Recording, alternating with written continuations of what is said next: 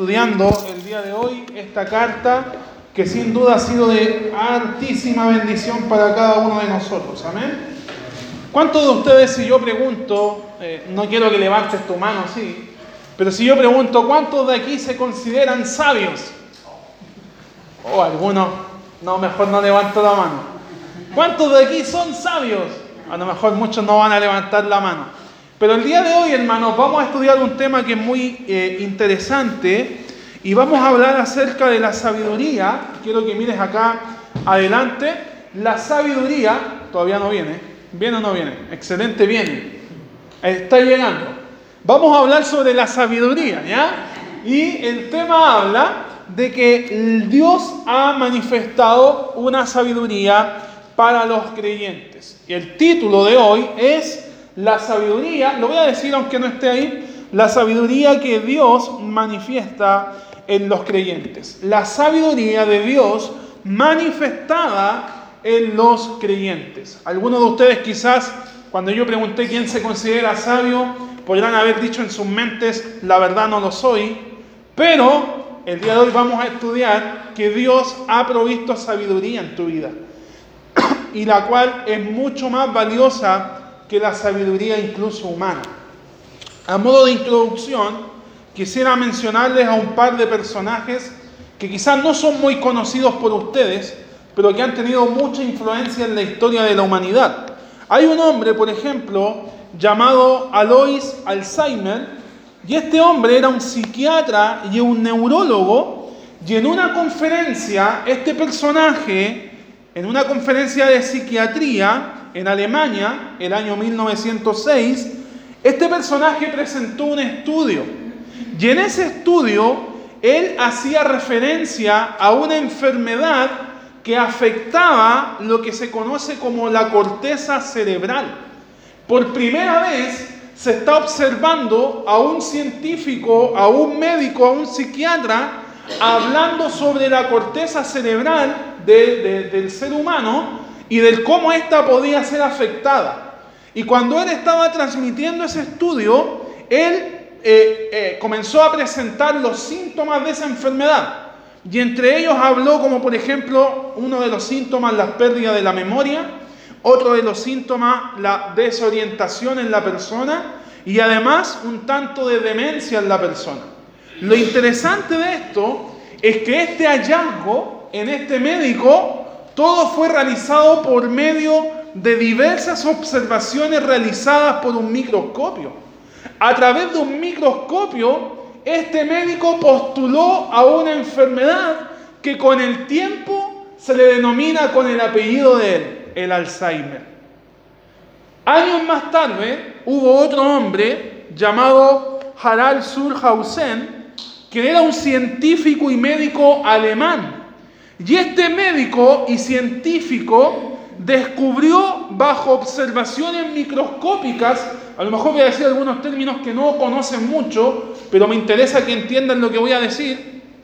Él descubrió bajo observaciones microscópicas dos cepas de un virus, el cual era el responsable del 70% de la probabilidad de cáncer en el cuello uterino en la, en la mujer.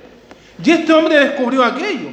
Y su trabajo le llevó a descubrir que el virus papiloma humano era el responsable de producir cáncer en el útero de la mujer. Lo interesante es que gracias a su trabajo, al trabajo de este varón, es que al día de hoy se disponen muchas vacunas para poder enfrentar este virus y a la misma vez poder contrarrestar un posible desarrollo de cáncer en la mujer. Hubo otro hombre en la historia de la humanidad llamado Alexander Fleming, Fleming quien era un científico escocés. Y este, esta historia es muy, es muy llamativa, porque este hombre durante el año 1928, él se encontraba en su laboratorio y como científico, ¿qué estaba haciendo en su laboratorio? Experimentando. Y estaba en su laboratorio trabajando y lo interesante es que él estaba, tenía dos placas de una bacteria llamada estrafilococo. Y él estaba trabajando con esas bacterias. Pero de forma accidental, estas bacterias fueron contaminadas por un hongo. Entonces imagínate, él estaba realizando su trabajo y, las bacterias en las cuales estaba centrando toda su sabiduría se les infecta. Pero le llama la atención, ¿cómo es posible que este hongo pudiese infectar estas bacterias? Y él comenzó a estudiar ese hongo, el mismo hongo que estaba infectando sus bacterias. Y llegó a descubrir aquel hongo conocido al día de hoy como la penicilina. Tiempo más, más tarde, 12 años después, otros científicos tomaron ese hongo, lo limpiaron y desarrollaron lo que se conoce el día de hoy, el antibiótico de la penicilina, el cual se distribuye por todo el mundo a nivel mundial. Hermanos, ¿por qué estoy dando estas tres historias? Porque, ¿qué tienen en común estas tres personas? Si las miramos desde lejos, ¿qué tienen en común estos tres médicos, científicos o personas influyentes en la historia de la humanidad. Lo que tienen en común, sin lugar a dudas, es que estos personajes llaman profundamente la atención por el gran impacto de sabiduría que ellos poseían. Sin lugar a dudas, llama la atención cómo es que ellos tenían la gran capacidad de pensar y de razonar a tal punto de llegar a grandes descubrimientos. Gracias a uno de ellos conocemos la penicilina que ayuda a atacar muchas infecciones en el cuerpo. Gracias a uno de ellos se pudo comenzar a detener el avance del cáncer en el útero de la mujer. Gracias a uno de ellos pueden ahora poder eh, detectar en los ancianos el avance del Alzheimer. O sea, si nos, nos ponemos a, a pesar a estos tres personajes, podríamos decir, wow, son personas de un gran nivel cognitivo, de una gran sabiduría y probablemente tú te dices, no, es imposible que yo llegue a ser como él. y si nos comparamos nosotros con ellos, wow, ellos están, eh, eh, yo estoy en un nivel 1 y ellos están en un nivel 1000. Estás como, como a ese parámetro te comienzas a comparar con ellos. No obstante, ninguno de ellos poseía un tipo de sabiduría que nosotros sí poseemos podrán ser muy destacados por ti por su gran sabiduría humana, pero nosotros tenemos una por muy superior. Y es la sabiduría que Dios nos ha dado. Es la sabiduría que el Señor ha entregado a nuestras vidas. Ninguno de ellos logró adquirir el tipo de sabiduría que Dios no solamente nos entregó, sino que preparó para sus hijos. Acompáñame a 1 Corintios 2, versículo 6. 1 Corintios 2, versículo 6. Leeremos el 6 y el 7. Mira lo que dice Pablo. Sin embargo, hablamos sabiduría entre los que han alcanzado madurez. Y sabiduría, mira lo que dice, no de este siglo. No hablamos sabiduría de este siglo no portamos sabiduría de este mundo. No vivimos según la sabiduría del mundo eh, que nos rodea. Es lo que está diciendo Pablo. Y, y sabiduría no de este siglo, ni de los príncipes de este siglo que perecen. Verso 7. Mas hablamos, ¿qué cosa? Sabiduría de Dios en misterio. Hablamos sabiduría de Dios en misterio. Luego sigue diciendo, la sabiduría oculta, la cual Dios predestinó antes de los siglos para nuestra gloria. Hermanos, si nos recordamos acerca del contexto, Pablo está enseñando a creyentes que están con una mala actitud. Pablo está enseñando a creyentes que por su mala actitud han estado despreciando el Evangelio. Y no solamente el Evangelio, han estado despreciando a Pablo, quien era portador del Evangelio. ¿Y por qué están tomando mala actitud? Porque ellos están siendo influenciados fuertemente en crecer en la sabiduría humana, en ser influenciados por la sabiduría humana. Y aquí aparece Pablo diciéndoles, hey, tranquilos, cuidado, la sabiduría humana puede ser muy reconocida por los hombres, pero la sabiduría, de Dios es la más importante. La sabiduría de Dios es la más valiosa. Y ese es el problema que está ocurriendo en la iglesia. Los hermanos están siendo tentados a crecer en la sabiduría del mundo, a crecer en lo que las influencias le estaban dando para alimentarles. Y en estos pasajes, hermanos, vemos a Pablo que les está predicando en verdad cuál es la sabiduría de Dios. Pablo les comienza a predicar cuál es la verdadera sabiduría. Y Pablo les dice que la verdadera sabiduría es la que él predicaba. ¿Y qué era lo que él predicaba? El Evangelio. La verdadera sabiduría era que él, lo que él anunciaba y lo que llevaba gente al arrepentimiento, el Evangelio. Por tanto, hermanos, debemos entender que la perfecta sabiduría que todo creyente tiene, que todo creyente porta en su boca y que todo creyente tiene en su mente es el Evangelio de Cristo. Esa sabiduría es por mucho, por mil, más superior que la sabiduría que podía haber tenido ese científico que descubrió la penicilina. La sabiduría de Cristo es por mil veces superior, hermanos, a aquella sabiduría de aquellos grandes descubrimientos de la humanidad. Amén. Es lo que Pablo está intentando decir a los creyentes. Pablo de hecho les dice, hablamos sabiduría entre los que han alcanzado madurez. Hermanos, la palabra madurez significa completo. En otras palabras, Pablo les está diciendo a los creyentes que los que están completos son los que hablan sabiduría. Tú y yo estamos completos en Cristo. Amén. Tú y yo hemos sido completos en Cristo. Tendremos quizás muchas, muchas debilidades hablando de forma humana, pero espiritualmente estamos completos en Cristo. Espiritualmente no nos falta nada. Espiritualmente Cristo hizo todo por nosotros. Estamos completos en Él. Y la Biblia dice que hablamos sabiduría entre los que han alcanzado madurez. Es decir, todo creyente porta la sabiduría del Señor. Amén. Todo creyente porta la sabiduría del Señor. Pablo se está refiriendo a los creyentes. Los creyentes son los que han alcanzado la madurez. Y, los maduros son los que viven en la sabiduría de Dios. ¿Se está entendiendo? Amén. Hermanos, Pablo viene a decir que los que poseen el Espíritu de Dios tienen la sabiduría de Dios, no así los incrédulos. Hermanos, ¿quiénes son los perfectos? Los, perdón, los, los maduros, los creyentes. ¿Quiénes son los que han recibido el Espíritu Santo? Los creyentes. Amén. Y Pablo les viene a decir, bueno, nosotros tenemos el Espíritu de Dios, por lo tanto nosotros tenemos y poseemos la sabiduría de Dios en nuestra vida, no así los incrédulos. Pablo les está haciendo entender que ellos portan una sabiduría divina, lo que para una persona incrédula es catalogada como locura. Nosotros portamos un tipo de sabiduría que es incomprensible para aquel familiar que está rechazando a Cristo, porque para él es locura. Portamos un tipo de sabiduría que para tu amigo que aún no pone su fe en Cristo es una tontera. Y probablemente te lo diga, es una tontera.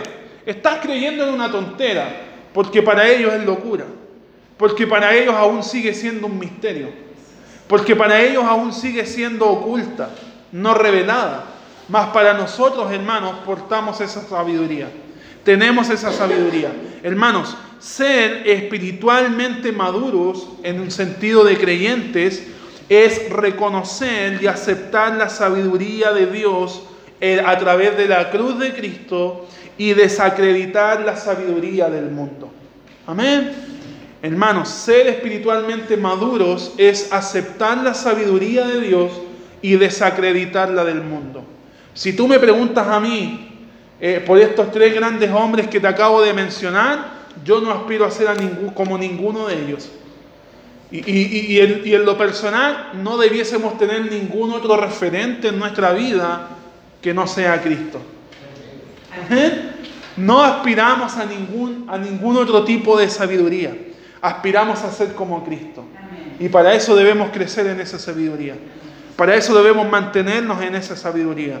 Hermanos, ¿cuáles son las evidencias de la sabiduría de Dios en nosotros? El título lo acabamos de ver. El título dice, la sabiduría de Dios manifestada en los creyentes. La pregunta es, ¿cuáles son las evidencias que realmente nos dice que la sabiduría de Dios está en nosotros, permanece en nosotros? Como principio número uno, quiero que nos mires adelante, lo primero que garantiza que, no es, que la sabiduría de Dios está en nuestra vida es nuestra salvación.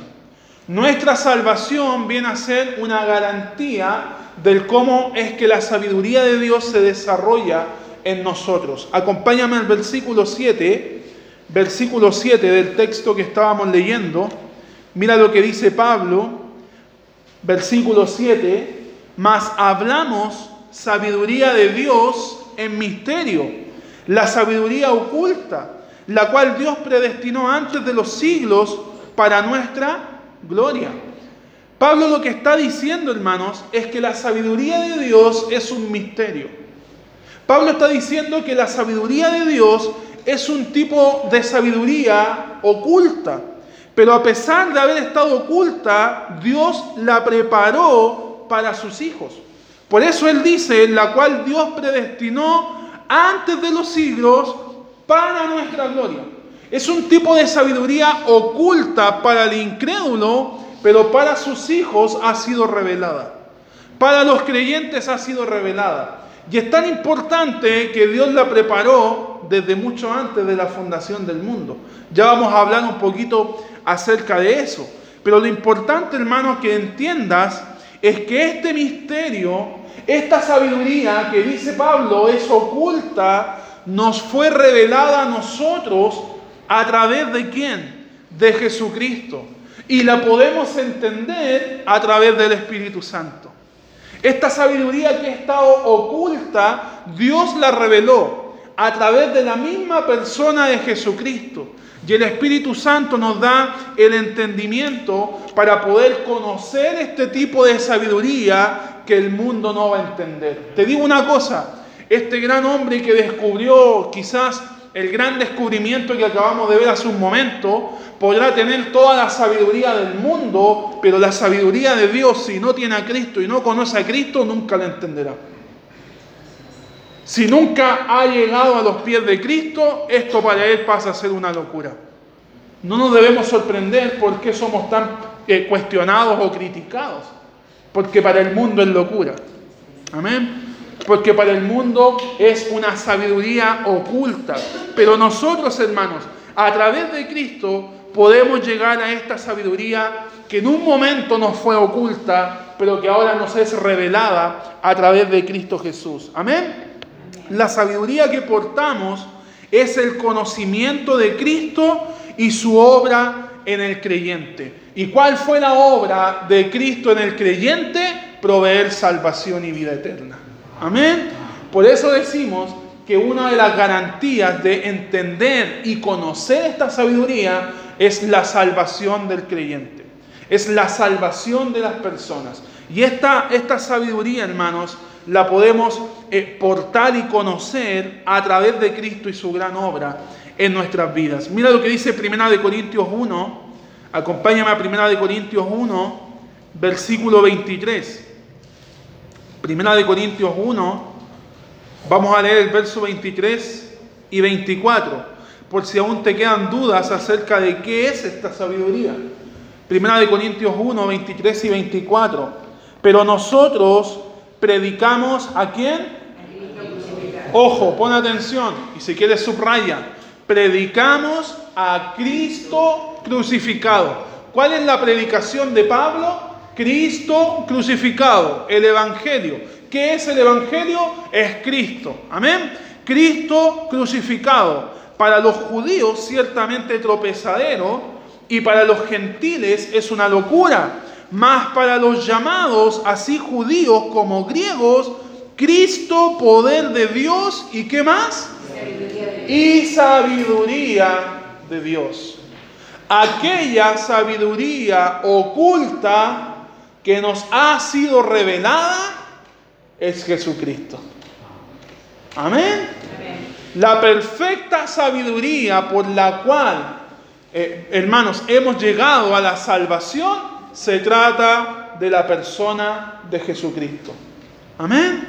A través del Evangelio llegamos a Cristo.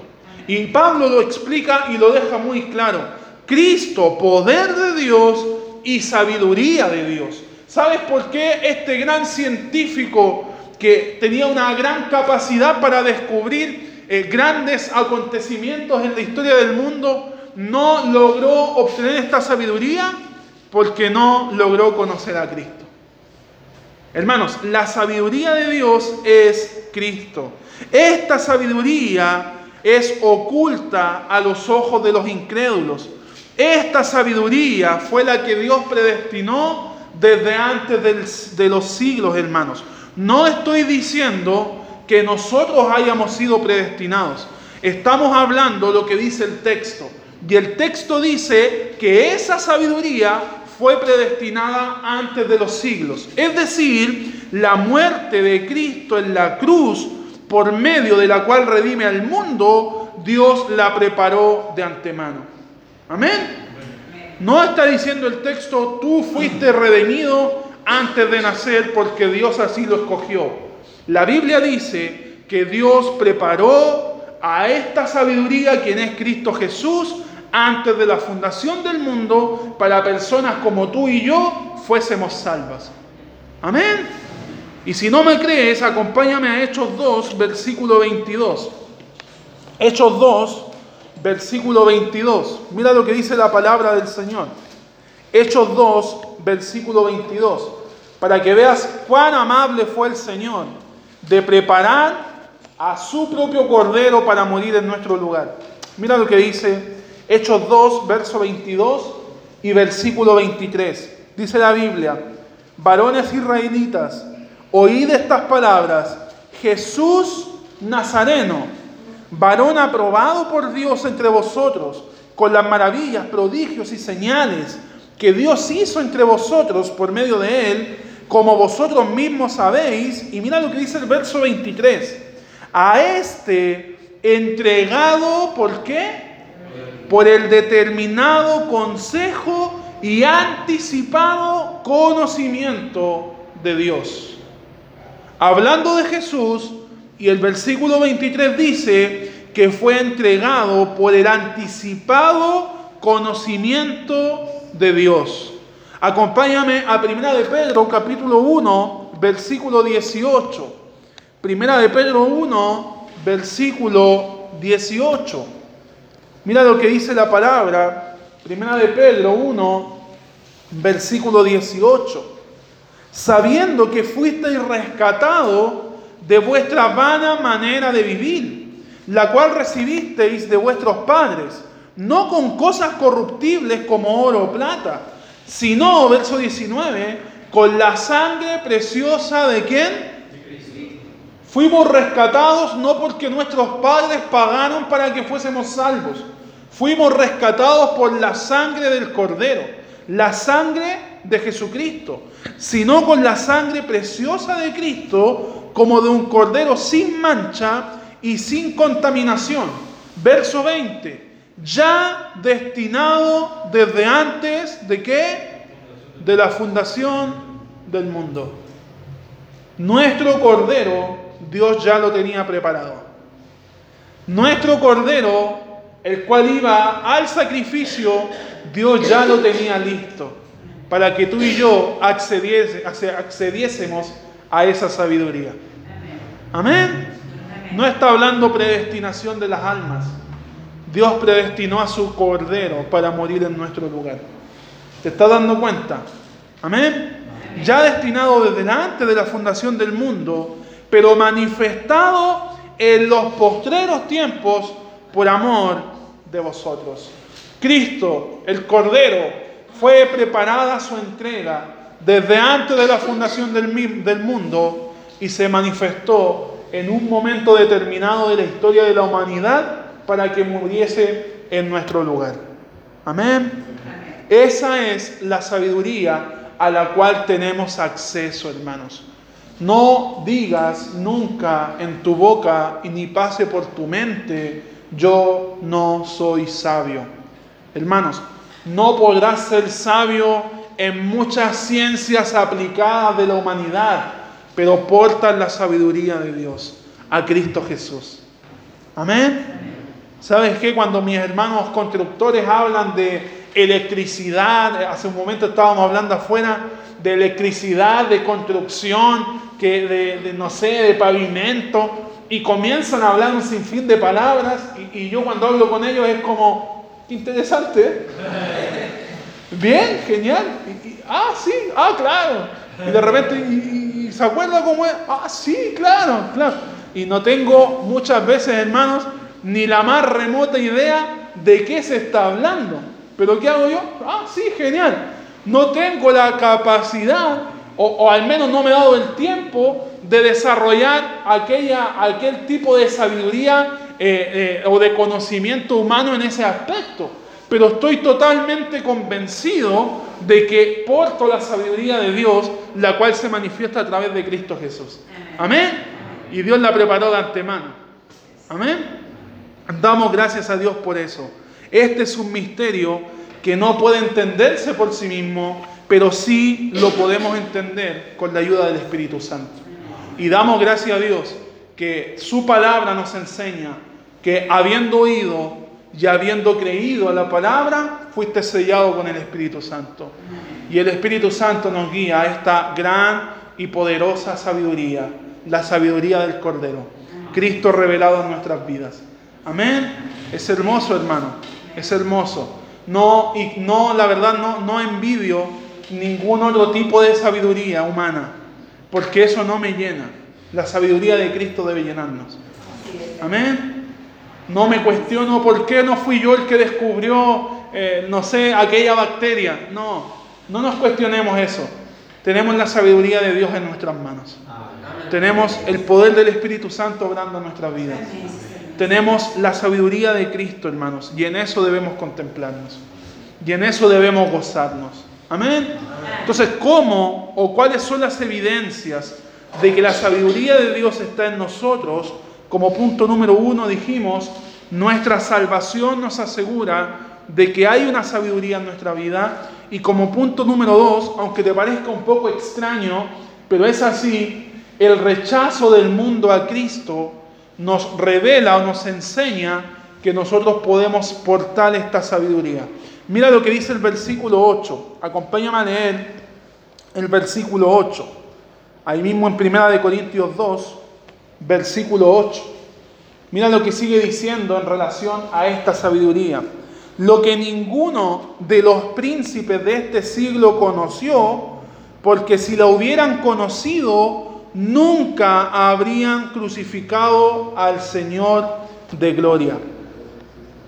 Pablo está diciendo que portamos una sabiduría que los príncipes de este siglo no conocen, porque para ellos es oculta, porque para ellos es un misterio, y porque si efectivamente lo hubieran conocido, no hubiesen entregado a Cristo, no hubiesen matado a Cristo, no hubiesen sido parte de la sangre de Cristo derramada. ¿Se entiende? Entonces, hermanos, el mundo no entendió ni tampoco entiende la naturaleza de la verdadera sabiduría. Tú sales a la calle, hermanos, y hay mucha gente que no conoce de Cristo. Y hay gente que no tiene idea eh, lo que significa Cristo en la vida de los creyentes. Gente que se cuestiona por qué murió Cristo. o habrá sido una invención del hombre o, qué pasó con Jesús, ¿por qué morir en una cruz? Otros van más allá y dicen, bueno, Jesús no fue el único que murió en una cruz. Muchos otros también murieron en una, cruz. Pero a ellos no les ha sido revelado este, este entendimiento, esta sabiduría. La sabiduría de Dios es, está en completa contradicción con la sabiduría humana. Por eso, hermanos, a los incrédulos no les calza. Por eso a los incrédulos no pueden entrar en razón en relación a la obra de Cristo hecha. Por eso muchos cuestionan, por eso muchos prefieren entregarse a las dudas, por eso muchos prefieren entregarse a los cuestionamientos, porque no han permitido que Cristo les haya sido revelado en sus corazones, porque no han permitido que el poder del Espíritu Santo pueda trabajar en sus vidas.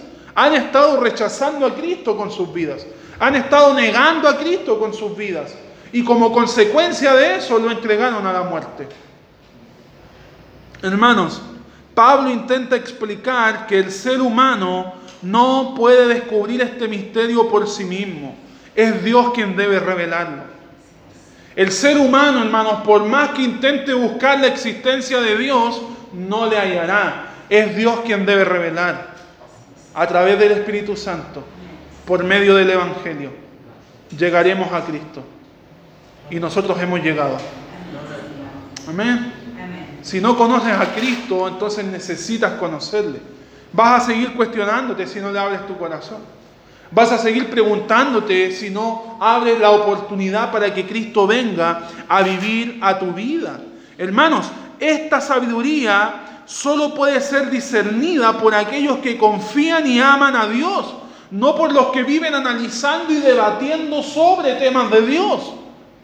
Esta sabiduría es entendida por los que han puesto su fe y completa confianza en el Señor Jesucristo. No por aquella clase de hombres que eh, se cuestionan si realmente el, mundo se creó en millones o en días eh, de años o, en días literales, o, si realmente Jesús era Dios o no, o, o puras discusiones y debates. Hermanos, la sabiduría divina la podemos recibir a través de Jesucristo. La sabiduría de este mundo, en cambio, es una sabiduría malévola. Es una sabiduría coordinada por Satanás. Es una sabiduría que nos lleva al engaño. Es una sabiduría que nos hace pensar estar bien cuando en realidad estamos engañando nuestro corazón. La misma Biblia dice engañoso y perverso en nuestro corazón. Debemos someternos a la sabiduría de Dios. Hermanos, fue la sabiduría de este mundo la que se opone a Dios y la que crucificó a Cristo. La sabiduría de este mundo fue la que proclamó ser sabio. En Romanos, por ejemplo, 1.22, dice la Biblia, profesando ser sabios, se hicieron necios. Creyendo ser sabios a través de sus propias prácticas, no se dieron cuenta que se hicieron necios, porque les faltó la sabiduría de Dios. Cristo revelado en sus vidas. ¿Se entiende? La sabiduría humana le lleva a decidir ignorar a Dios. La sabiduría humana le lleva a rechazar a Dios. En Romanos 1.28, mira lo que dice el texto, Romanos 1.28, y como ellos no aprobaron tener en cuenta a Dios, Dios los entregó a una mente reprobada para hacer cosas que no convienen. Hacen lo que no convienen porque decidieron no tomar en cuenta a Dios. Porque decidieron someterse a una sabiduría que no llena, a una sabiduría que no edifica, a un estilo de vida que no lleva a nada. ¿Sabes qué? ¿Sabes qué? Ninguna ciencia humana podrá resolver el problema matrimonial. Ninguna ciencia humana podrá resolver conflictos en tu hogar. Ningún tipo de sabiduría humana podrá resolver conflictos a tu nivel interno. Es solo Cristo. Amén. La sabiduría de Dios. Hermanos, la sabiduría humana considera la predicación del Evangelio como innecesario y como una locura. Y Pablo lo dijo en 1 Corintios 1, 18 porque la palabra de la cruz es locura y luego dice a los que se pierden. La palabra de la cruz es locura a los que se pierden. Aquellos que no han logrado aceptar a Cristo por rechazarle, obviamente este mensaje va a ser una locura. Obviamente este mensaje va a ser inaceptable. Obviamente este mensaje va a ser una tontera. Y quizás te van a tildar fanático.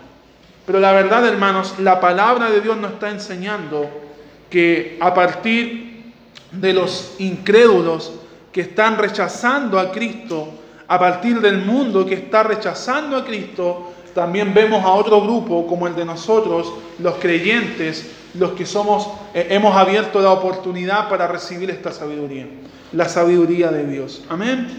¿Qué otra evidencia hay? La última evidencia sobre la sabiduría de Dios en nosotros, qué evidencia hay sobre la sabiduría de Dios en nosotros, y como punto número, de, número 3, Dios entrega su sabiduría a creyentes. Tiene mucho que ver con el principio anterior. A través de los incrédulos podemos ver que a ellos no les es revelada la sabiduría de Dios, pero también podemos ver que Dios está disponible a entregar su sabiduría a los creyentes, a los que abren su corazón a Cristo, a los que dan la oportunidad a su vida para que Cristo venga a morar en sus vidas. Mira lo que dice el versículo 9, versículo 9 y último versículo que leeremos hoy. Versículo 9, primera de Corintios 2, versículo 9. Pablo dice, antes bien, como está escrito, cosas que ojo no vio, ni oído yo, ni han subido en corazón de hombre son las que Dios ha preparado para quienes? Para los que le aman. Cosas que ojo no vio, ni oído oyó, ni han subido al corazón de hombre, son las cosas que Dios preparó para los que le aman. ¿Qué quiere decir esto, hermanos? Que lo que ninguno logró entender, Dios lo preparó para nosotros. Que lo que ninguno logra entender al día de hoy por causa de rechazar a Cristo es lo que Dios preparó para los que le han recibido. ¿Se está entendiendo? Lo que el mundo no logra captar afuera por causa de la sabiduría humana es lo que Dios sí logra hacernos entender a nosotros. Por eso para nosotros tiene gran valor Cristo porque sabemos lo que significa su muerte, porque sabemos lo que significa su cruz, porque sabemos lo que significa su sangre derramada, porque sabemos lo que Él hizo, justificación, nos justificó en nuestra vida, nos declaró inocentes ante el Padre, y, el incrédulo dirá, pero la verdad yo soy pecador, pero la verdad yo no tengo mérito, la verdad no, no, tengo mérito alguno para presentarme ante Dios y decir yo soy justo, pero no se trata de ti, se trata de Cristo. Cristo murió en tu lugar, tus pecados Cristo los tomó. No es menor que Cristo haya dicho en la cruz, Padre, ¿por qué me has desamparado? Cristo experimentó las consecuencias del pecado en las personas. Él estaba cargando nuestros pecados. Él estaba cargando tus pecados y mis pecados con el fin, hermanos, de que accediésemos a esa sabiduría tremenda que logra sacar nuestras vendas de los ojos y nos hace vivir cada día más por Él. Amén. Pero estas cosas que el mundo aún no logra entender son las que Dios ha preparado para sus hijos. Son las que Dios ha preparado para nosotros. Lo que nadie pudo ver, lo que nadie pudo oír, lo que nadie pudo entender acerca de los caminos de Dios, ha sido preparado para aquellos que le aman. Ha sido preparado para aquellos que le han abierto su corazón al Señor. Un autor dijo lo siguiente, si los mejores cerebros de este mundo fueron incapaces de descubrir esta gran sabiduría, hablando de Cristo, o tan siquiera de imaginarla, ¿cómo es que usted y yo la hemos encontrado?